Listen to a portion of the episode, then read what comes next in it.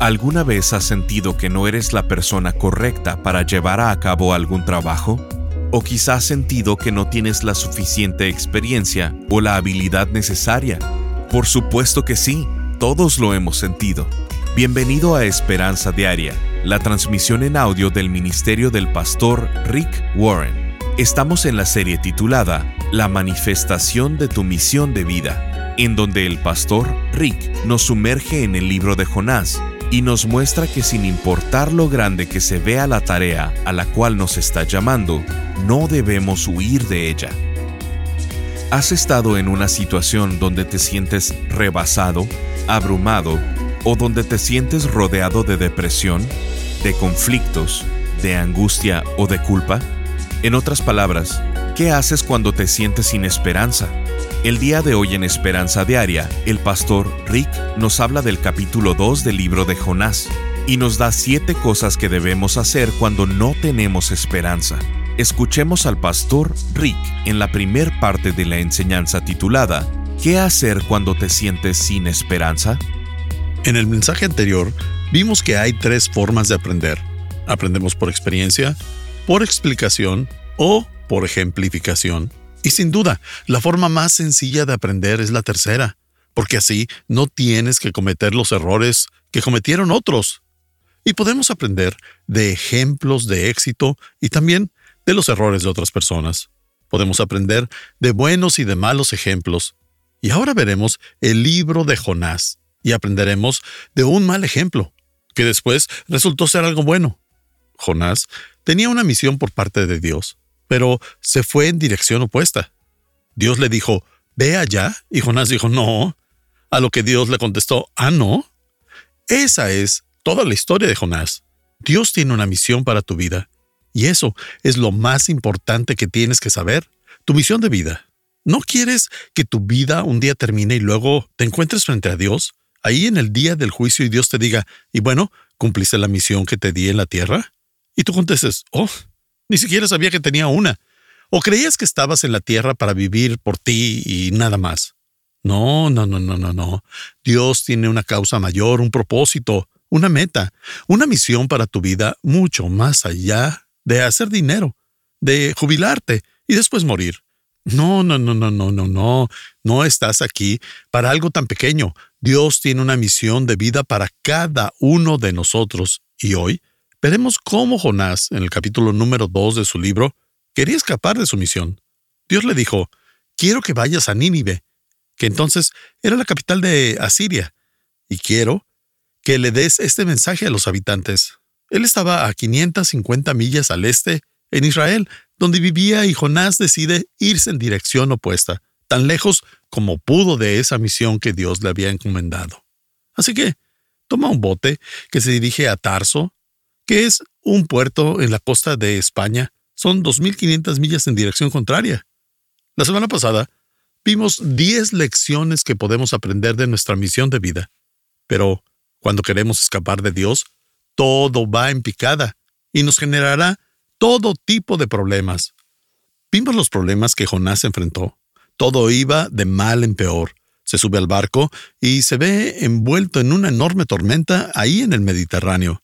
Luego, los navegantes lo tiran por la borda para después ser tragado por un pez enorme. Y recuerden que vimos que la palabra ballena no se menciona en la historia. Y hemos escuchado que Jonás fue tragado por una ballena. Pero para empezar, una ballena no es un pez, es un mamífero. Y Dios sabe la diferencia. Si no hubiera sido una ballena, los marineros no habrían sabido la diferencia o si era un mamífero. Pero Muchos científicos piensan que lo más probable es que haya sido el pez más grande conocido en el océano, el tiburón ballena.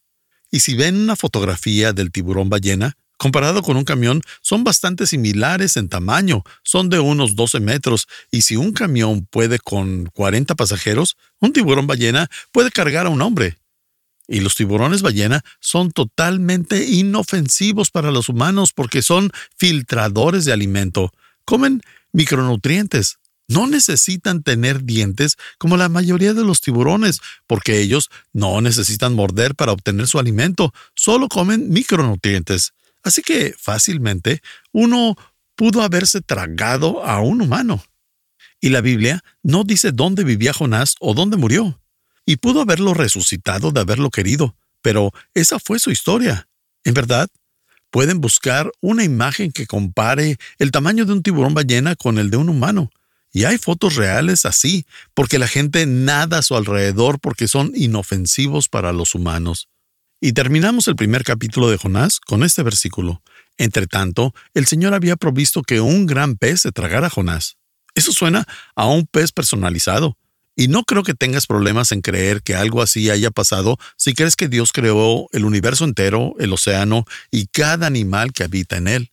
Dios pudo haber hecho un gran pez personalizado, con una sala de espera, una cocineta y aire acondicionado para Jonás, de haberlo querido. Y si tienes un problema con que Dios haga algo especial, tienes un problema con el mundo. Pero ese es otro tema. Regresemos al versículo que dice, el Señor había previsto que un gran pez se tragara a Jonás, y Jonás estuvo dentro del pez durante tres días y tres noches. Una vez escuché a una pequeña siendo desafiada por un escéptico. Él le dice, ¿Cómo Dios va a crear un pez que se pueda tragar a un humano? La niña dijo, Yo qué sé, no soy Dios, pero cuando llegue al cielo le voy a preguntar a Jonás cómo le hizo. A lo que el hombre le contestó, ¿y qué pasaría si Jonás no fue al cielo? Si se fue al infierno. Y la niña le contesta, entonces tu misión será preguntarle. Y una de las cosas que tenemos seguro es que esto no es una fábula a pesar de que muchas personas crean que así es. Pero Jesús dijo que fue una historia real. De hecho, la Biblia dice cientos de años después porque había algunos religiosos estudiantes que no creían que Jesús fuera quien decía ser, no creían que era el Hijo de Dios. Y como no creían lo que decía, le pidieron que hiciera un milagro, lo retaron. A lo que Jesús contestó en Mateo 12:39, solo una generación maligna y adúltera exigiría una señal milagrosa, pero la única que les daré será la señal del profeta Jonás. Permítanme explicar lo que Jesús dijo. Jesús hizo muchos milagros para las personas que creían en Él, para los que tenían fe en Él, y así les recompensó su fe con milagros. Sanó a personas, los levantó de entre los muertos, hizo todo tipo de milagros para la gente que creía en Él. Pero Jesús no iba por la vida presumiendo lo que podía hacer. No lo hacía para convencer a los escépticos. No estaba haciendo cosas que probaran quién es Él para las personas que no creían. Él sabía que ellos solo querían que estuviera probándose una y otra vez. Y por eso les dice que la única señal milagrosa que van a tener es la de Jonás. El siguiente verso dice en Mateo 12:40, así como Jonás estuvo dentro del gran pez tres días y tres noches, así yo también, el Hijo del Hombre, estaré dentro de la tumba tres días y tres noches. Les dice que va a resucitar. Y eso es lo que ahora llamamos Pascua. Continúa el verso 41 y dice, en el juicio final, la gente de la ciudad de Nínive se levantará y hablará con ustedes para que Dios los castigue, porque esa gente sí cambió de vida cuando oyó el mensaje que les anunció Jonás, pero ustedes oyen mi mensaje y no cambian, aunque yo soy más importante que Jonás. Ahí les está explicando quién es él les dice que el que está hablando con los presentes es mayor que Jonás y que aún así se niegan a acercarse a Dios como la gente de Nínive. Y ahora nos vamos a la segunda parte de la historia de Jonás, que en total se divide en cuatro. En la primera parte, Jonás huye de Dios. La segunda parte, Jonás regresa a Dios. Después de ser aventado por la borda y ser tragado por un pez, y así, en lo más profundo de su desesperación, hace una oración. ¿Qué tiene que ver esto con la misión de tu vida? Bueno, nos dice siete pasos a seguir cuando te sientes sin esperanza. Así como Jonás, cuando te encuentras en una situación desesperada, y espero que no te encuentres en esta situación en este momento, como su pastor, en verdad espero esto, pero si tienes oportunidad, toma notas porque probablemente vas a necesitar lo que voy a compartir ahora. Porque un día vas a perder a un ser querido o vas a escuchar una terrible palabra como cáncer. Un día vas a tocar fondo y vas a necesitar saber qué hacer cuando te sientes sin esperanza. Y como mencionaba en el mensaje anterior, vimos que Jonás es arrojado por la borda y está por ahogarse mientras Dios está preparando un gran pez que se lo trague. En el capítulo 2 llegamos al mensaje de qué hacer cuando nos sentimos sin esperanza. ¿Alguna vez has estado en una situación que sientes que te traga, no un pez, sino que alguna situación te absorbe y sientes que la depresión te sumerge, te rodea el conflicto o la culpa, la preocupación o algo así? ¿Vas a saber qué hacer? La Biblia nos dice qué hacer cuando nos sentimos así, sin esperanza. Número uno, cuando toques fondo, busca a Dios. Cuando toques fondo, busca a Dios. Todo este capítulo, el capítulo 2, es una oración. Es Jonás orando mientras se está hundiendo en el océano. Está siendo tragado por un pez enorme y no sabe qué está pasando. Durante el capítulo entero no sabe qué le está pasando. Se está hundiendo. Cuando toques fondo, busca a Dios y ora. Eso dice Jonás en el capítulo 2, verso 1. Estás escuchando Esperanza Diaria con el pastor Rick Warren. Si quieres mantenerte en contacto con el pastor Rick, visita pastorricespañol.com y síguelo a través de sus redes sociales. Y si quieres hacerle saber la manera en que estas transmisiones han tocado tu vida, escríbele a esperanza.pastorrick.com. El pastor Rick regresará en un momento con el resto del mensaje de hoy. Si te perdiste alguna porción de este mensaje, lo puedes escuchar a cualquier hora en pastorricespañol.com.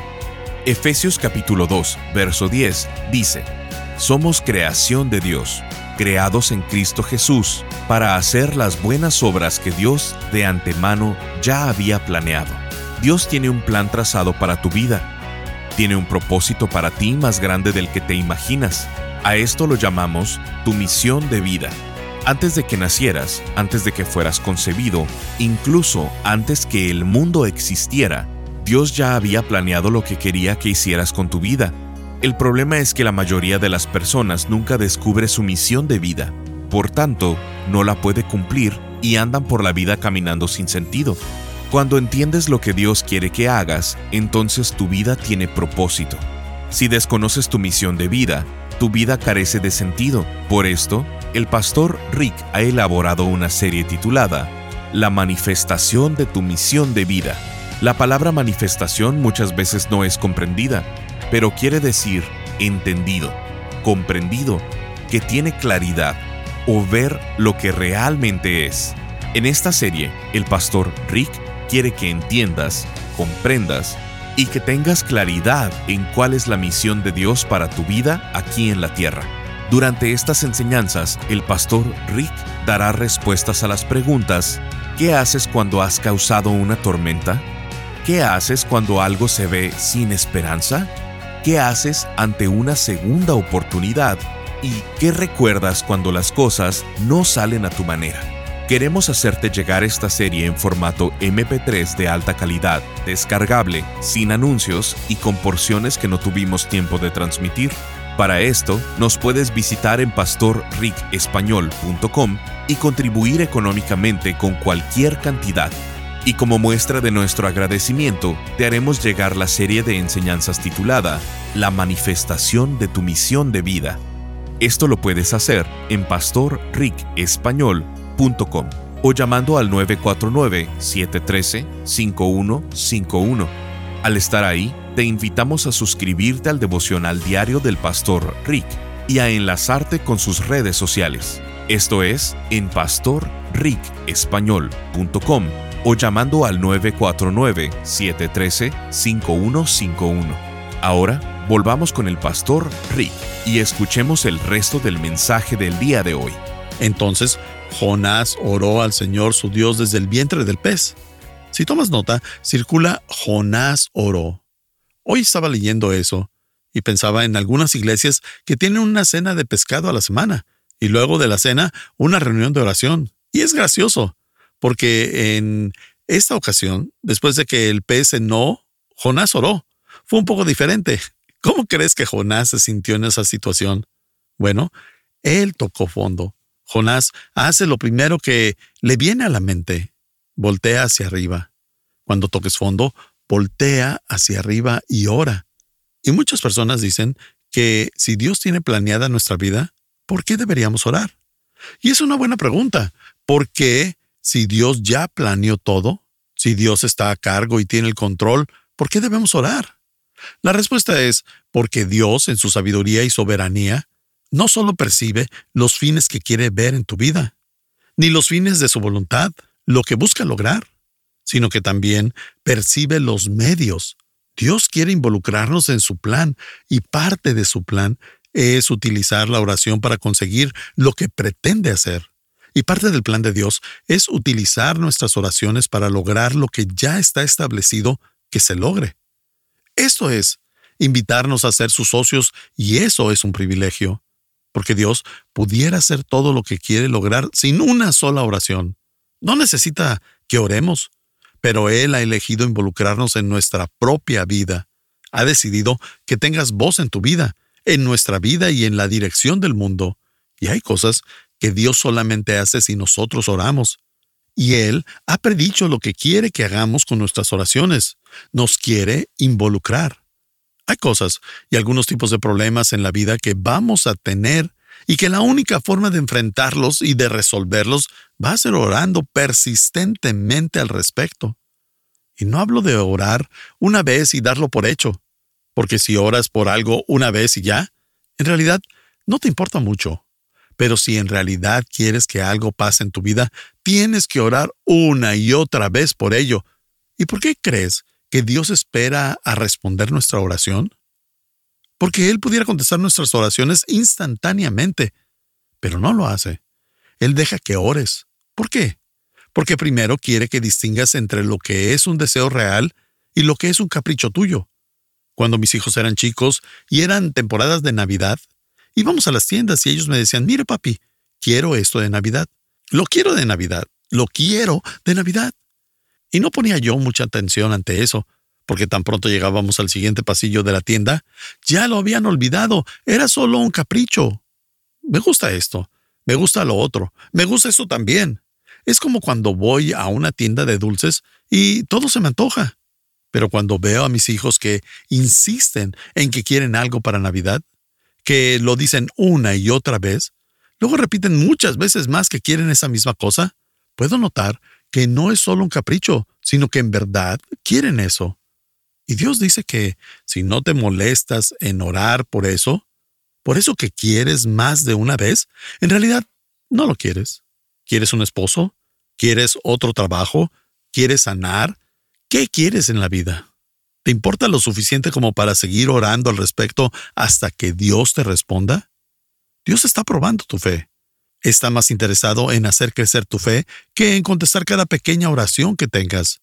Dios no es una máquina dispensadora en la que pones tu oración y jalas la palanca e instantáneamente obtienes lo que quieres. Una máquina dispensadora te da lo que pidas, aunque pudiera matarte. Pero Dios no te va a dar algo que pueda dañarte. Pero hay problemas en tu vida que no se van a resolver hasta que voltees a ver al cielo y ores persistentemente. Puedes intentar todo lo demás, pero no va a suceder. Dios está esperando que ores. Una vez, uno de los discípulos de Jesús se acercó y le dijo que había una persona con un mal espíritu en él. Y le comenta que intentaron orar por esa persona, pero que no había sanado. Entonces le pregunta, ¿por qué no pudimos sanarlo? Estamos muy avergonzados. Estábamos frente a muchas personas. Y Jesús les contesta, en Marcos 9, 28 y 29 dice así, sus discípulos le preguntaron en privado, ¿por qué nosotros no pudimos expulsarlo? Esta clase de demonios solo puede ser expulsada a fuerza de oración, respondió Jesús. ¿Y qué nos dice Jesús aquí? Hay algunos problemas en tu vida en los que puedes intentar soluciones humanas, pero no vas a poderlo resolver. Hay problemas en tu vida que están tan profundamente arraigados en tu pasado en tus traumas, que tienen raíces muy profundas, que la única forma en la que les vas a poder dar solución va a ser por medio de la oración. Y este es un punto de inicio, y Jonás hace bien este punto. Lo arrojaron por la borda. ¿Qué es lo primero que hace? Voltea hacia arriba y comienza a orar. Dios espera a ver qué tan persistente eres en la oración. Lo segundo que Dios quiere que hagamos es lo que hizo Jonás. Cuando te sientas sin esperanza, ora apasionadamente. Ora apasionadamente. Hay ciertos tipos de oración que Dios responde y hay otros tipos con los que Dios se aburre. Él se aburre con las oraciones trilladas, memorizadas, eh, mecanizadas, las metódicas, las eh, automáticas. Hay veces en las que decimos oraciones y las tenemos tan mecanizadas que parece un cliché. No me desampares, ni de noche ni de día. Bendice los alimentos y ayuda a compartirlos con los que tienen menos que comer. Y así. Ni siquiera estamos pensando en lo que decimos, porque lo hemos dicho tantas veces. Y como padre, cuando un hijo viene y te dice alguna vez, sabes que no lo dice en serio, pero cuando te pide algo apasionadamente y con emoción, es muy diferente. No puedo imaginar a Jonás siendo arrojado por la borda y luego tragado por un pez diciendo, no me desampares ni de noche ni de día. Incluso dudo que estuviera orando, Padre nuestro que estás en el cielo, santificado sea tu nombre. Primero que nada, Jesús no nos había enseñado eso aún. Y segundo, seguro que estaba gritando, Dios mío, te necesito, necesito tu ayuda en ese instante. Seguro estaba clamando y oraba apasionadamente, estaba desesperado, frenético, y Dios contesta oraciones desesperadas, frenéticas, agitadas y emocionales. ¿Cuándo fue la última vez que oraste apasionadamente? Dios escucha las oraciones en medio de una crisis. Jonás 2.2 dice, En mi gran aflicción clamé al Señor y Él me respondió. Él oró apasionadamente. Clamar conlleva pasión. ¿Cuándo fue la última vez que clamaste a Dios? No un Hola Dios, ¿cómo estás? Espero que estés teniendo un buen día. El mío también fue bueno. Gracias y hasta mañana. 10-4. Y se vuelve algo aburrido y monótono cuando hacemos oraciones superficiales y de rutina. Solo son palabras, no significan nada. Me alabas con tus palabras, pero no con tu corazón. Solo verbalizas banalidades. Dios dice, cuando me hables, quiero escuchar lo que hay en tu corazón. No quiero que me digas lo que crees que tienes que decir, lo que aprendiste en la escuela bíblica o en el catecismo. Quiero que me digas lo que está en tu corazón y quiero que lo hagas con pasión, Quiero que seas emocional, auténtico y que seas real conmigo. Jonás dice, clame al Señor. Esa es la segunda cosa que tenemos que hacer. Voltear al cielo y clamar. Mirar hacia arriba y clamar. Clamamos cuando estamos en dolor, cuando nos sentimos sin esperanza, cuando las circunstancias que nos rodean nos abruman. Y hay una palabra para eso. Cuando clamas a Dios, la Biblia lo llama lamentación. Clamar a Dios es una lamentación, y una lamentación es sinónimo de queja, y tal vez te preguntes si está bien quejarse con Dios. Claro, está bien llevar tus quejas a Él. De hecho, Dios quiere que lo hagas porque te ama y está interesado en cada detalle de tu vida. Sí está bien llevar tus quejas a Dios y decirle, Dios, esto no me gusta, apesta, esto es terrible y no debería de ser así. Esto no es justo, eso es lamentarse. ¿Y sabías que en el libro de Salmos, que son oraciones personales a Dios y en total son 150, existe ese tipo de oración? No todo es alabanza, ni rayitos de luz, felicidad y aplausos y agradecer porque el sol saldrá mañana. Una tercera parte del libro de Salmos, 50 de 150, son quejas y le dicen a Dios, Señor, esto no es justo, Dios, me metiste. Dios, esto es desagradable. Eso es una lamentación. Lamentaciones es un libro entero lleno de quejas y está incluido en la Biblia. Y está bien quejarse con Dios, porque a Dios le importan tus lamentos. A Dios le importa si le interesa el dolor por el que pases. Él prefiere que te quejaras con Él a que solamente digas oraciones memorizadas, respetuosas y amigables.